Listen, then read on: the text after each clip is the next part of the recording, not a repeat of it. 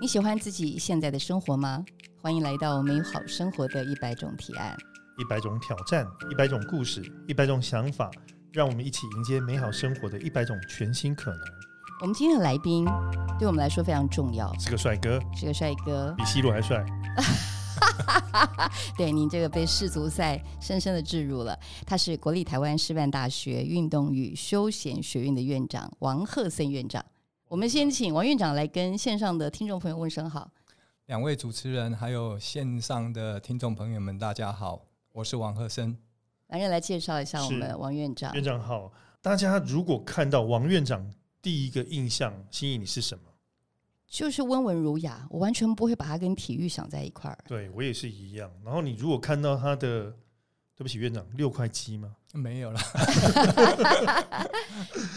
他真的长得非常帅，而且体格非常好。我觉得是那种会让女生垂涎欲滴的那一型。哇，你这一集嗯，很有想象的画面。我刚刚才跟院长拍完他的个人照片，觉得他拍照起来笑容好灿烂。太好了，那这个如果有听我们 p a r k a s 的人，到时候要看王院长的真面目的，一定要到我们的脸书去看一下。当然，当然，对，脸书上面就会有院长的影片、照片。不然可以到台湾师范大学的运动与休闲学院的看院长简介，院长简介就会看到。那现在我们的简介也是从那边出来的，我们还是要讲一下，来来讲一下，讲一下。对，我们知道王克生院长其实是现在是我们的运动与休闲学院的院长哦。那他其实过去就担任过体育运动科学系的教授，那同时也是中华民国大专院校体育总会的副会长，呃，也担任曾经担任过中华民国体育学会的理事长，啊，也是台湾运动生理暨体能学会的常务理事。而且你知道吗？是看他这个样子，我都觉得到底王院长专长是什么？一定没有办法想到，没办法，运动生理学。而且他打网球很厉害，我知道他骑自行车，他也骑自行车。对，所以等一下我们在访谈当中可以跟院长聊聊这一块。而且我看过他跑步，很帅。呃，大概就跟 C 罗在跑半场的样子 接近，这样子。圈粉了，圈粉了。好，我我们先进到我们今天这个主题啊。像今年我们两个都毕业了嘛，今年是台师大百年的校庆，其实也是竞技运动选手跟团队写下历史记录非常重要的一年。是。那我知道呢，王鹤森院长在担任我们运修学院的院长之前，是台师大体育室的主任。而体育室主任最重要的职责就是负责运动代表队的训练任务，同时也是负责规划学校的体育活动。我想。以院长这样的角色，回头来看您在担任体育室主任的时候，呃，这个因为体育是台师大的强项之一，您可以谈一下我们台师大师生运动的盛况吗？因为刚刚主持人提到，体育室主任其实主要就是我们学校的运动代表队，还有我们呃师生的一些运动风气的一个推广。那师大有运动休闲学院，对，那我们有很多杰出的运动员。所以我们过去台湾师大在代表台湾参加一些世界级的比赛，比如说去年的东京奥运，我们有十位选手，然后我们啊获得了一银二铜。那其实上一届的亚运，二零一八的雅加达亚运，我们也拿到啊四面金牌。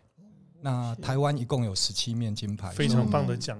所以我们差不多就占了四分四分之一强。啊，对啊，二零一九的拿坡里四大运，台湾一共拿到九面金牌，那师大是拿到三面，所以我们就占了三分之一。所以我们的呃国际竞赛啊是相当不错的。我们还有去年冬奥还有体操唐家红，他有史以来第一个体操全能的第七名。哦，虽然没有拿到前三，但是也是非常好的一个成绩。另外，就是我们除了这些运动休闲学院的选手之外，嗯，学校其实运动的风气也很盛。我们跟一般的学校一样，我们也会有运动会啊，水上运动会、陆上运动会，一些戏剧杯的比赛。那我们也有呃教职员工的运动俱乐部啊。那那我们校长呃最近才参加那个大专教职员的。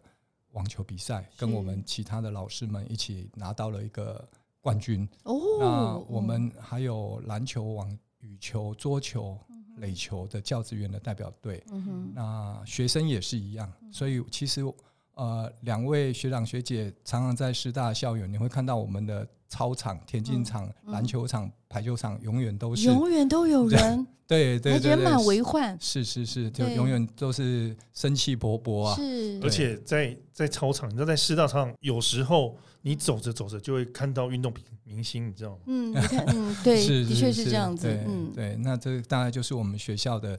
的运动的一个状况了，那学校也很鼓励，所以我们呃在过去的几年也一直都有呃所谓的主管运动班，哦，就是让主管们也可以来啊，每个礼拜有两次可以来运动。主管运动班的这个呃运动的项目都不一样吗？也是综合性的吗？主要就是一些以激励体能。啊，能够帮他们舒压，然后建立他们的核心的一些肌力体能啊，或者是一些心肺这样的运动项目为主。是，所以在台师大师生都很幸福，对，因为都爱运动。对，而且你知道吗？嗯，呃，我们的王院长哦，他其实才刚刚完成百年校庆环岛的活动。哦，这是一件大事。嗯，对，大家都知道说，台湾师范大学今年刚刚过一百年的生日。对，那在过一百年生日时候，其中一个庆祝活动就是师生骑车环岛。对，这是师生最津津乐道的今年的话题之一。对，那我们要不要来问一下，说这个师生是经过怎么样的挑选跟完成这个任务？我们都非常好奇哦。对啊，每个人对对，大家大家来这边圆了单车梦，每个人都可以参加吗？可能不是哦。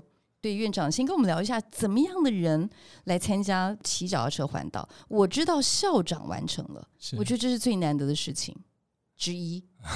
对，我觉得每个人完成都很难得，都很难得，对，都很难得。是应该这么说。我们原来啊，这个活动的发想是因为百年校庆嘛，非常难得。那我们就想说，哎，那我们是不是可以啊，有一个活动可以来培养师生的运动习惯？然后呢，又要有点挑战性，然后又要有一点庆祝校庆的意义。那我们就想说，哎，那我们就一百个师生，然后来骑脚踏车环岛。那原来是在去年，我们原本是预计去年的六月要进行。那那个时候的想法就是说，啊，因为师大今年要一百年校庆，所以我们提早一年，我们就骑脚踏车环岛到各地的。啊，去拜访校友，然后邀请他们今年百年校庆的时候回来参加学校的庆祝大会。是对，等于是有点暖寿的味道。嗯嗯。可是就在我们呃练习到一半的时候，就三级警戒疫情，然后我们就只好延期。是。那延期呢，就延到今年的暑假，刚好就百年校庆了。那我们就等于是利用这个机会呢，再到啊全省各地骑脚踏车。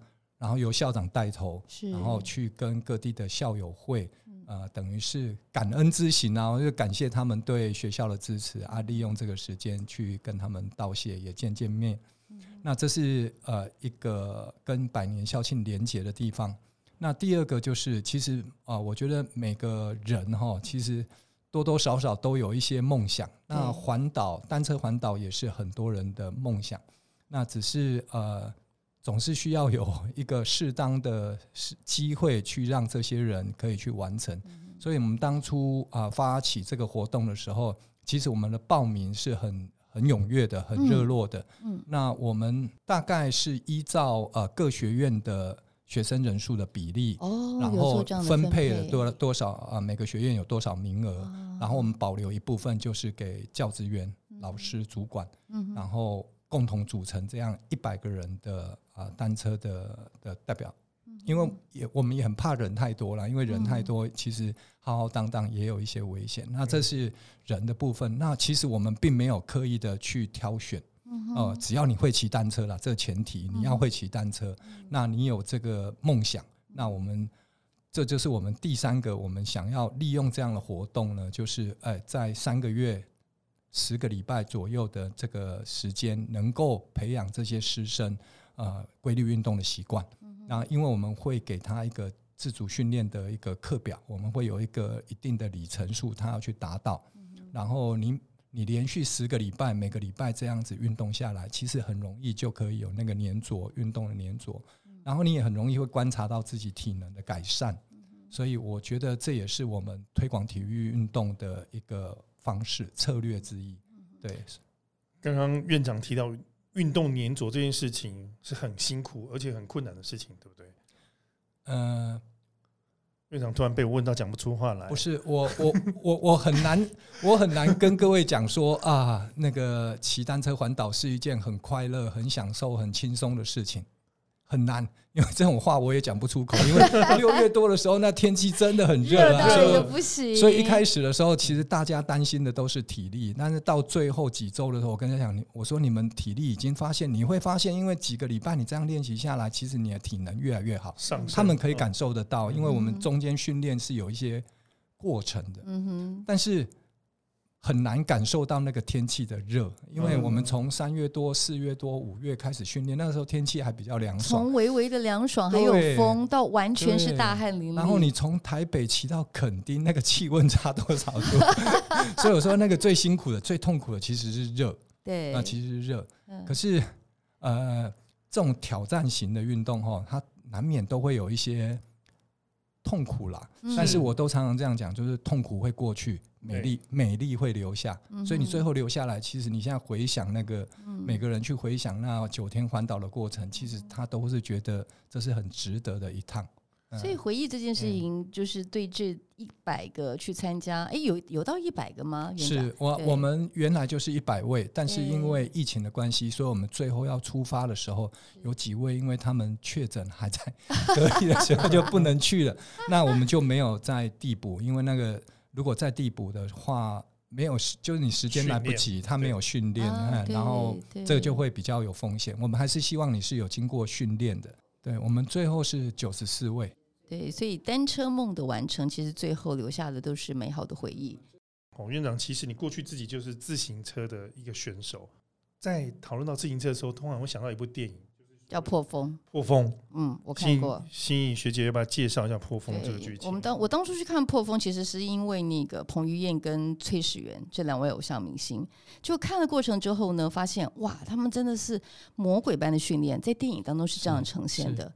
然后呢，他们两个演员呢，因为都在算是知名的嘛，他们就会分享说：“哎，为了为了这部片子，他们要熟悉单车技巧啊，然后为了要锻炼出这个运动员的斗志，每天要练习多少小时啊，骑多少公里啊。”然后我就回想到说：“哎，这破风电影当中主角这么帅，院长这么帅，那所以说这个选手的训练，我觉得是非常艰辛的，因为在突破的过程当中，有一句话不是这么说的吗？苦练是基本，成功是目标。”那在这个过程当中，院长在曾经是自行车选手的这个过程当中，是不是每天也像在电影里面上面说的啊？每天至少要练习多少小时啊？然后至少要骑多少公里啊？然后经历这些训练的过程，院长愿意帮我们回忆一下？好，这是三十几年前的事了。那原则上，我觉得所有的运动员都一样啊，就是说，运动员的训练本身就是很辛苦的，嗯啊，对。但是这这是你自己选的嘛，哈，所以你自己选，你自己想想要做喜欢做的事，你就要啊甘甘愿的去做了哈，甘之如饴。对，那基本上呃。破风这部电影我也看过了，嗯，那因为是电影嘛，嗯，所以它里面有一些就真真假假，当然，对，美丽的部分，哎，痛苦的部分没有讲得很清楚，哎，痛苦其实它也蛮多，蛮痛苦的，很多痛苦。他那个受伤之后，那个女主角受伤之后要回到那个场场上，其实有时候。呃，他最后的结果，他就是换转换的项目嘛，到到划船去，因为他脚没办法再骑脚踏车。对，我觉得这是呃运动员很怕的一点，就是说你因为受伤，所以你没办法继续在这个项目里面。对，但是我也觉得这就是一个运动员精神的展现。然后最后，因为因为这个项目你没办法，但是你还是有其他的选择，你可以去选择其他的运动项目。呃，应该是说运动培养了你的斗性，或者是培养了你永不放弃的这个精神。哎，对，那这个我觉得是呃运动员蛮重要的。那讲到训练，那一般来讲，我们就是因为那时候也是学生嘛，哈，学生运动员，所以早上的时间大概就是五点起床。惯习一下，然后就是开始练习到七点多，我们叫晨操啦，就是练习。然后白天就是上课，那下午就是大概三点多下课以后，就开始到车场去训练。那因为我是台南市的小孩，台南市的选手，运气不错的，就是台南有一个自由车场。哦，那那时候呃，台湾就只有台南跟新竹有自由车场。那我们大概就是住在自由车场，然后就是在那边训练。那下午大概是比较主要的训练。是。那晚上呢，就是呃，有时候一个礼拜也会安排两次到三次的重量训练。所以我觉得那时候的教练虽然是三十几年前，但是我觉得他的。他的训练课程的安排已经还蛮蛮科学化的，我觉得我们还蛮幸运的。那假日的时候，我们就会有比较多的长距离的骑乘，所以刚刚提到的像自由车的项目啊，它有所谓的公路赛跟场地赛。那破风里面也有出现的哈，都有。场地赛它就是没有刹车的那种车子，公路赛就是有变速、有刹车的车子。那我们一般来讲，就是假日的时候就会有比较多公路赛练习，所以常常都是时间比较多的时候，也会常常就骑到增文水库啊，骑到高雄啊，骑到台中。所以这样的训练生涯其实也奠定了院长非常好的体能基础。诶，不得不好，看起来蛮魔鬼训练的。我们刚刚听院长在在训练骑车的过程，其实非常艰辛哦。对，我很想问一下院长，因为我看过你跑步样子，刚刚提到也看过你骑车的样子。是院长，现在你到底还从事哪些运动活动？其实我我还蛮喜欢各项的运动的啦，只是说因为有时候时间的关系。那我就会考虑到说，哎，现在时间不是那么多，嗯，然后要维持体能，因为我觉得维持体能这件事情对我来讲蛮重要的。大部分就选择跑步，因为跑步大概就是最容易让自己很快就累掉的。嗯，对对对。然后如果可以的话，我通常有比较多的时间，我就会去登山。嗯，那登山它也需要体能。其实我还蛮喜欢。呃，耐力运动的，嗯，哎，耐力运动就是有点自虐，嗯，真的，对，但是长时间，对，但是呃，我觉得它的好处就是，呃，它有很多的时间是可以自我对话，你可以自己想一些事情，哦，对，然后再来就是呃，你可以很明显的观察到自己体能的一些改变。变化，对，我觉得耐力运动的另外一个好处是因为它可以让你丰富你的生活。丰富你的生命经验，比如说你去跑马拉松啊，呃，两位应该都去田中跑过马拉松，是，所以你有一些基本的体能，然后你去可以享受那个赛事，啊，你可以去亲身参与那个赛事，其实那个感觉跟你到一个呃城市，你只有站在那边或者当一个观光客，那个好像不太一样的感觉，所以你你有这种呃体能耐力运动的一个基础，然后你可以去体验不同的赛事。然后不同的运动的项目，你会发现你的生命会变得比较丰富。那当然，耐力运动也跟健康有关系。不过，我觉得健康的这部分已经没有那么重要了。对我来讲，对一个呃健康的人来讲，这个吸引力没有那么大。是。梁瑞，我跟你分享一个院长的小故事。是。嗯，有一次院长因为一个不小心的意外，稍微跌倒了一下，没有什么伤势了哈。嗯。你知道吗？他其实坚持隔天还要去玉山。单攻，当天来回，所以院长是这种运动成痴的人，不止自虐，已经到成痴的地步。他是完全不管自己当天的体能怎么样，自虐或成痴都有条件的，不是每个人在场上都会变成希罗的。对，这个我要解释一下，这个其实真的是意外啦，真的是意外。然后我自己是有评估过，我觉得还 OK。那因为呃，要申请玉山。也是蛮困难的，对，就是我们我们是单工了，就是有几位主管啊，我答应他们带他们去登玉山单工，因为因为他们环岛完，对，然后九月四号又去永渡日月潭也做完了，那台湾人要做的两个梦哎，对，他们已经两两个梦都完成了，那我就说那单工玉山那。第三个梦很快就达标，做了就达标了。而且而且我对他们的体能是有信心的。当然，我们中间也做了一些训练，我们也去阳明山东西大众走，所以他们也都有这样的概念。那所以我那时候帮他们安排了，就九月四号要去丹公玉山，也都申请好了。嗯，结果就不小心 前一前一个晚上前两个晚上啊，前两天晚上就缝了十五针。你看 是缝十五针哎，刚刚你讲的很。云淡风轻，对，我不敢说啊。缝十五针，如果缝两针，我当然没 办法。对，不是，我们应该跌倒就不去了。所以他们就用了很多很多他们自己状况不好的理由啊，要减轻我的罪恶感。对对对。不过我们后来还是九月十八，就只是延迟隔了两个两个礼拜，我们还是去了。对对啊，就我们在山上遇到那个九一八大地震。哇，这也是一个人生很难得的 经验。对，是这个经验是什么？在山上碰到大地震是院长第一次吧？对。对，所以，我们有一位老师，他第一次去爬这个百越啊，那他他说，哇，原来爬山是这么危险的事情。我说没有，我爬了这么多年我，也在第一次在山山上遇到大地震，很难想象。你可以告诉我们那个感觉是什么？就是我们通常在平地或在高楼大厦，很明显可以感受到摇晃摇晃。可是，在高山上遇到大地震，嗯嗯，是你要躲去哪里？还是 当下反应是什么自处？对。我们那个时间刚好，我们其实就在那个白木林的观景台，我们坐在那边休息，嗯哼，然后就开始开始地震，开始摇。那我们也会感觉它摇的蛮大的，可是因为它是一个空旷的地方，对，我们也不是在那个悬崖峭壁旁边，所以而且它直劈很好，就是那个树啊直劈都很好，所以我们在那边其实我们都觉得还好哎，心情。都是很淡定。然后，但是它一摇完，我们就听到有那个。呃，闷闷的那种鞭炮声或者打雷声，嗯，打很久，但是那天天气还不错，然后就想说奇怪，为什么会有那种打雷、闷闷雷的那个声音？然后隔了大概一。段时间，我们往往，因为那时候我们已经要下山的过程了。那个时候，这样地震之后，还是可以走吗？还是可以走，还是可以走。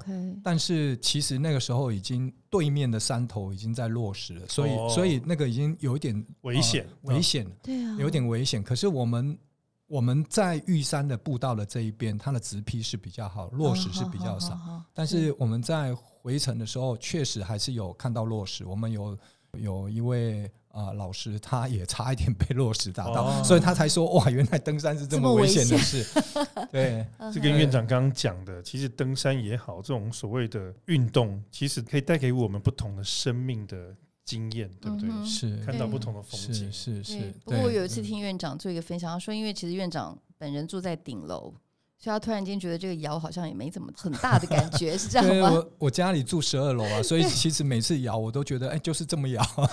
那在玉山真的就是没有那么感觉，没有平地那么摇，对不对？呃，有，它其实蛮摇的，但是感觉你不会觉得危险啊。就像我们说摇的时候，你要跑到空旷的地方，我就在空旷的地方。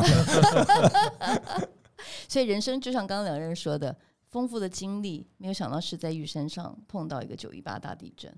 不过，心怡学姐，你知道吗？院长现在把他丰富的一个这些经验哦，他即将要在乐活 EMBA 开一堂课。什么课？这堂课很特别，叫做单车践行与地方创生。这是两件事情，而是两个不同的专业。但他把单车践行跟地方创生要结合在一起。在听院长讲这堂课要怎么安排的时候，我要先哀怨一下，我没上到，哎，我上不到。我也没有上到啊，但是没关系，我们。我们先听一下院长要上什么内容。所有的听众，你如果还没有来念师大乐活音乐的人，对，刚好可以听听一下院长这堂课的特色。对，明年你可以参考，就来这个地方报道。对，院长先跟我们讲一下这堂单车践行与地方创生，最主要是要怎么样的一个课程规划？OK，原则上这就是两个。运动的方式，然后一个是单车，一个是健行，但是基本上我都把它归类为它就是一种属于耐力型的运动，然后结合一点观光。嗯哼，对，嗯。啊，我们也不会真的那么超啦，我就是说，我们还是以呃健身的那个角度来来介绍这门课程。嗯哼，那我大概一开始我们会让呃我们的学长学姐对单车还有健行它的一些基本的风险的意识要先有。那再来就是骑乘的一些技巧，或者是呃登山的一些技巧。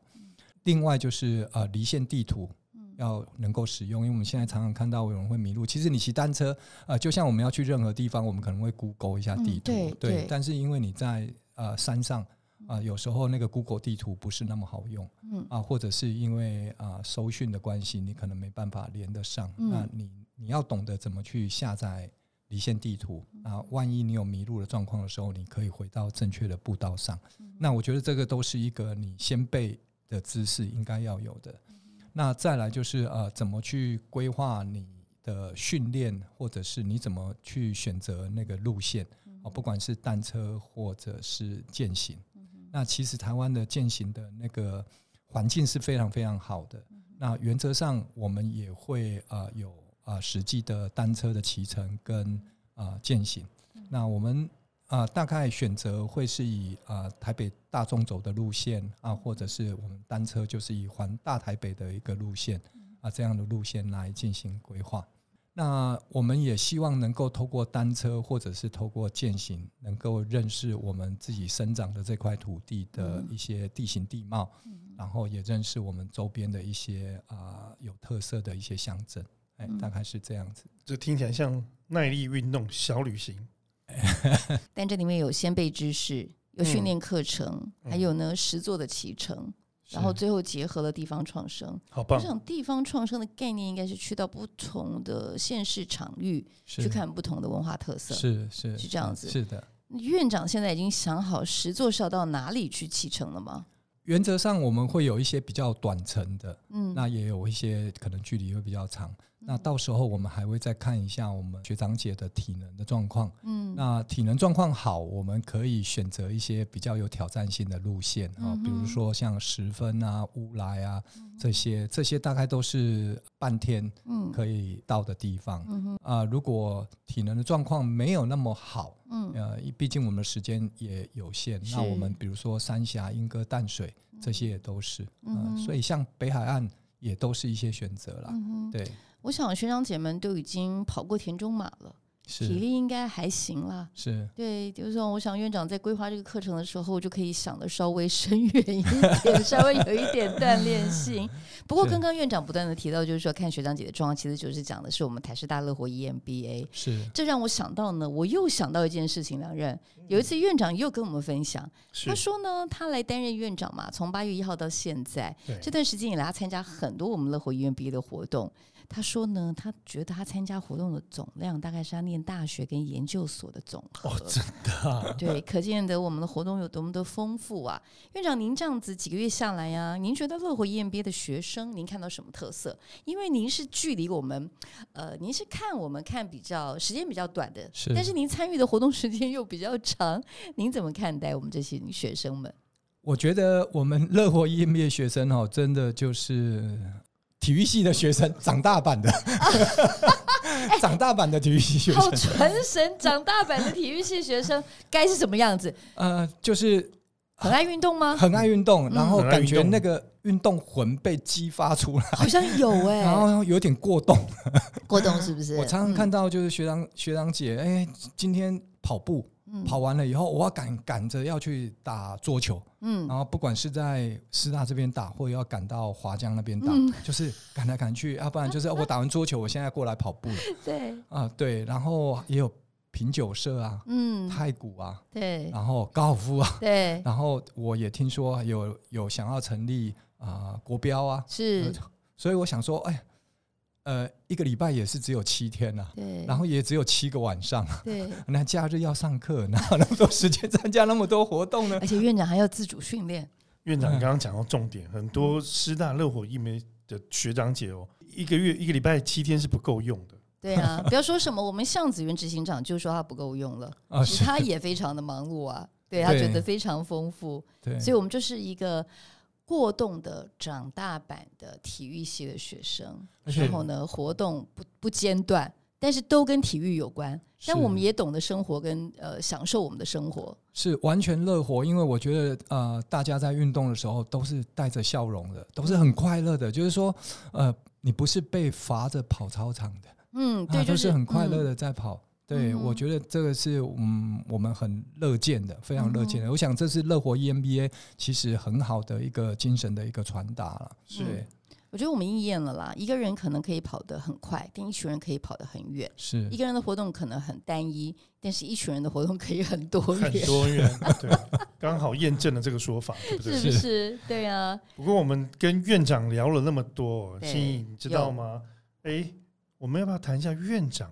我很好奇哦，他到底他的学术背景是什么？我们刚刚提到，譬如说他曾经担任过自行车的选手，对，他网球打得很棒，对，然后他很能够跑步。嗯哼，我们可以来介绍一下王院长他本身的学术的专长。他的学术专长是运动生理。我在看到这四个字的时候，我就在想说，这到底是什么东西？我们要不要问他一下？很陌生。院长可以跟我们解释一下什么是运动生理吗？对，呃，运动生理其实就是在呃了解人体哈，我们人在运动时啊，那运动呢分为最大运动跟非最大运动。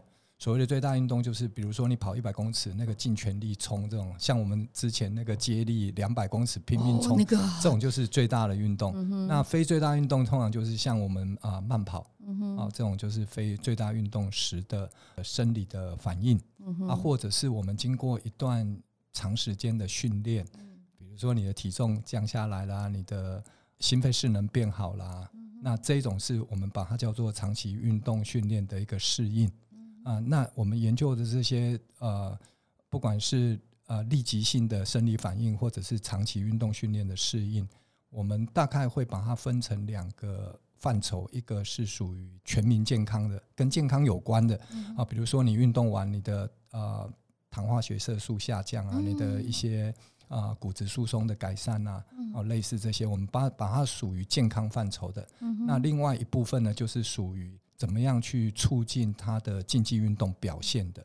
哦，大概是可以有这两个大的方向啊。其实听起来还蛮迷人的、嗯这件事情，运动生理。嗯哼，刚刚我们听那个院长在提到说，最近大家不是很热世足赛吗？对，呃，世你今天足赛这 C 罗就讲三次了。我们不谈 C 罗，我们我们来谈一下世足赛上面的球员啊。嗯。嗯。其实运动生理，刚刚王院长提到哦，这个呃跟竞技有关的部分，就是他在在场，我们可以透过监测的方式了解说，一个足球员他在跑场到底可以跑多远了，嗯嗯，然后他体力消耗到什么地步，嗯。呃，那什么时候该把这个球员给换下来，嗯或者他到底可以支撑到什么时候，也这个也决定了一个教练总教练他到最后他的策略是什么。嗯我们可不可以请呃我们的院长来解释一下这个部分，好不好？OK，呃，应该这么讲，就是说世足赛因为它比赛时间很长，但其实换球员的那个时间点就很重要。呃，它也是一个耐力型的运动啊，对，而且它又有呃在球场上快速冲刺的时间，所以它也是一个很高强度的一个间歇型的运动。那利用这种呃现在的运动科技的那个发展哈、它可以去监控这个球员他在场上跑动的距离、总距离，然后他跑动的速度或者是他的加速度。那他可以利用这个运动的科技，把这个讯息传回来给啊、我们的那个球队的训练员或者管理或者教练啊，他们从这个数据上面会知道说，哎，这个运动员其实他的速度已经变慢了，嗯或者他疲劳了。那他提供给教练一个啊适当的可以换人的时机啊，来避免说他变成是球队的一个呃弱点。啊，弱点，对对对对，那这样子这是一种方向。那其实像这样子的运动科技，也可以帮助我们知道说，啊，像这样的这样的选手或者这样的那个运动，他大概在球场上他要跑动的距离啊，或者他跑动的整个的运动的强度啊，那这个其实跟运动生理的一些能量代谢啊，或者是跟他的那个训练的课表，可能都会有一些关系。嗯对嗯嗯。不过院长也有研究，就是运动营养的增补这个部分。刚刚院长跟我们分享咖啡因这一块，可不可以也跟我们聊一下？咖啡因其实就是我们把那个咖啡里面萃萃取出来那个咖啡因嘛，哈，那只是我们做实验的时候，我们是用咖啡因，嗯然后把它装到胶囊里面，啊，这是避免让我们的受试者知道说他到底啊、吃的是咖啡因或者是安慰剂，所以我们通常用胶囊的方式，所以我们就增补的就是咖啡因。嗯那我们也通常在精神不好的时候，我们也会想会喝杯咖啡嘛，咖啡对对，来杯咖啡提神提神。所以咖啡它其实是有提神，然后呃，过去的研究也都告诉我们说，咖啡因它其实可以帮助你脂肪的分解，嗯所以它也可以帮助作为耐力运动能量的一个来源。嗯哼那我们过去的一些研究，我们是把它 focus 在说，呃，咖啡因它可以增进一些激励运动的表现，这过去已经有研究有证实。那我们呃最近发表的是说，呃，在延迟性肌肉酸痛的情况下，比如说你你跑完田中马，你铁腿隔天铁腿的情况下，那铁腿的情况下，通常你的运动表现也会下降。对。那我们呃过去的研究证实说，你给他咖啡因的增补，其实是可以啊减缓他那个运动表现下降。在铁腿的情况下，我们叫动词啊，叫延迟性肌肉酸痛情况下，他运动表现下降的那个百分比。我们最近也有一个研究是刚做完。那还没有发表的，就是说，呃，我们一般在睡眠限制或者就是你睡得比较少的情况下，就熬夜熬夜的情况下，这个我必须要了解一下。对对对对，就是说，呃，你熬夜的情况下，其实你隔天的耐力运动表现也会下降。会会。对对对，那我们也是在想说，哎，利用这样的咖啡因增补，即使你睡眠充足的情况下，咖啡因增补就可以促进你的耐力运运动表现了。那我们最近。呃，刚完成的那个实验的结果是，呃，即使你是在失眠或者睡眠不足的情况下，你给他咖啡因增补，你一样可以提升他因为失眠或者是我们叫睡眠限制啊所带来的那个运动表现下降的情形，它是可以被减少的。哎，大概是这样。亲爱的良人，我知道我要送你什么新年礼物了。咖啡 因胶囊。对，所以咖啡因胶囊或者咖啡那个咖啡因的增补，在耐力运动里面，现在也是蛮常见的一个增补物。是，所以这样听王院长这样叙述起来，其实竞技选手他当然要了解运动生理嘛，是，所以好像让一般人也要了解运动生理，哎，对。对，因为跟健康促进有关，对。跟运动表现也有关啊，对啊，因为我觉得广义来讲，每个人只要你运动，你都是运动员啊。对，有道理。对啊，对啊，我们不要，其实我们每个人心里面都住住着一个那个。运动员顶尖运动员的那个那个，只是是不是选手而已。人人都可以是顶尖运动员，只要你只要你去参加田中马的时候，你就是选手啊。我叫叫是不是竞技选手而已？就是竞技选手，也是竞技选手了。哦，好，对对，你你你在跟你自己过去的自己挑战。哦，对，如果跟自己的过去的自己挑战，的确是这样。你是跟过去的自己挑战挑战，所以我们其实是我们希望透过运动，让今天的你比昨天更好。嗯哼。嗯，就是这样，就是我们，所以每个人都是运动员。只要你开始运动，你就是运动员。嗯哼，你要对待你自己像一个运动员，你就会是一个好的运动员。所以刚刚王院长说啊，不怕你不跑，就怕你站着；不怕不怕慢，只怕站；不怕慢，只怕站。今天又多了两个金句了。对，不怕慢，只怕站。对。那我们要来，既然不怕慢，只怕站，我们来问一下院长，就是说，到底要怎么样去设计一份属于自己的？运动处方，运动处方，OK，好，这也是运动生理在研究或者是在学习的一个范畴了。那其实运动处方它有一个原则，就是我们我们常讲的 FITT，嗯，FITT 的原则，F 是那个 frequency，就是频率啊，对。啊，那 I 就是 intensity，嗯，长度，T 是 time 时间，然后一个是 type。嗯，就类型。对，那基本上你设计运动处方，你一定要考虑到这四点。其实它后面还有一个 VP，一个 volume 跟 progression，就是一个是量，另外一个是渐进。如果你有这样的概念，其实你就比较容易去设计你自己的运动处方。不管你是单车的训练，或者是跑步的训练，或者你要做阻力，或者是你要去游泳。运动这样的东西呢，是美国运动医学会他的建议是每周，如果你是中强度的运动，最好每个礼拜能够有五次。嗯，那主力运动的话，每个礼拜大概是二到三次，而且是不连续天，就是说你做重训啊，做完你至少要隔休息四十八小时再做第二次，这样是比较好的，要让你身体有恢复修补的时间。那强度的话，当然就刚刚提到的啊，如果你是中强度的运动，一个礼拜大概就五天。那中强度大概就是嗯，你可以跟人家讲话。但是不能唱歌，用这样的最简单的方式来判断。所以说，你比如说慢跑的时候，你可以跟旁边的学长姐你一起聊天讲话，但是你没办法用唱歌，唱歌你会断句喘不过来。院长，你的中强度可能是我的超强度。是，所以每个人的中强度跟每个人的，因为这个我们叫相对的强度，嗯啊，所以是会不一样的。所以你跟体能好的人在一起，他可能是可以唱歌，但是你可能已经是啊。费力的强度，费力的强度就是你讲一句话可能要断句，嗯，啊，对，那这个就是不一样的，所以每个人每个人的体能状况它会不一样，那你在强度的选择上面就会不同。那运动处方的建议里面，如果你是属于费力的强度，那你一个礼拜只要做三天，大概二十到六十分钟每天，其实就可以了。但中强度的话，你可能要三十到六十分钟。啊，每个礼拜可以做到五天会比较好，嗯，对，效果会比较好，所以是我们在规划运动处方时候可以考虑的。是，但是刚刚最后一个那个就是渐进嘛，哈，progression，那你也不要一开始就要要他五天，那他可能一开始他就觉得受不了，他就不要了。所以你可能刚开始的是不是哎，一个礼拜两天三天，然后慢慢慢慢哎，每个礼拜两个礼拜以后再增加一天，那你可以增加频率，你也可以增加强度。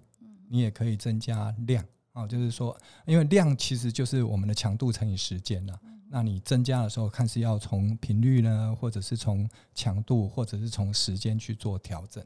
那这个慢慢的循序渐进，你的、你的、你的心理跟生理都比较能接受。杨仁，我们直接来请院长举个例子，好，因为我知道院长最近在备战台北马，您给自己的运动处方是什么？哦，呃，我我现在。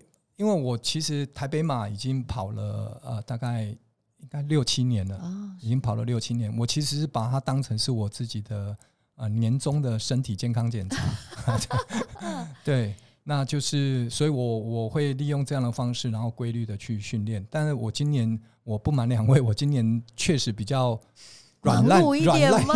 软烂一点，呃，确实比较软烂一点，所以我今年跑的量比较少一点。嗯，对。那我可以举个例子，比如说，呃，礼拜六，礼拜六的早上，呃，这个刚过去的这个礼拜六早上，我是自己跑了三十公里，然后礼拜天是十五公里，那就是这两天呃加起来四十五四十五公里，那大概就是一个全马的量量。那通常我安排自己就是一个礼拜。一个礼拜能够达到一点五个马拉松，就是全马的量啊。其实我就等于是用这样的方式来规划我自己的训练的量。嗯，那因为时间的话，我是用距离来算，所以我就不 care 那个时间。嗯，对。所以在未来院长的课程里面，其实也会教导我们学长姐怎么去设计自己的运动处方，对吗？呃，是，我会把这个放在我们的课程里面的第一堂。第一堂课一下子就可以受用，然后有问题就可以随时就近请教院长。我自己设计这个我不 OK？不，呃，可能你不见得会设计，就是说不会一开始让你设计，但是会让各位先知道说，哎，其实你怎么去，比如说你骑了一趟淡水，嗯，或者是你骑了一趟三峡，嗯，那你会有距离嘛？嗯，你会有时间嘛？但是你怎么知道你的强度，对不对？那你你怎么去知道说啊，你现在？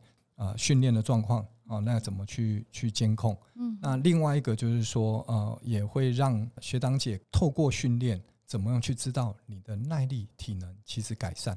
因为这个有时候你不参加，就是说，呃，你可能要去跑个田中马，跑十 K 啊，我本来跑八十分钟，我现在跑七十分钟，所以我进步了。嗯，其实不见得要这样。你从运动生理学的指标里面，你去看你的耐力运动的进步，可以反映在你的安静的心跳率。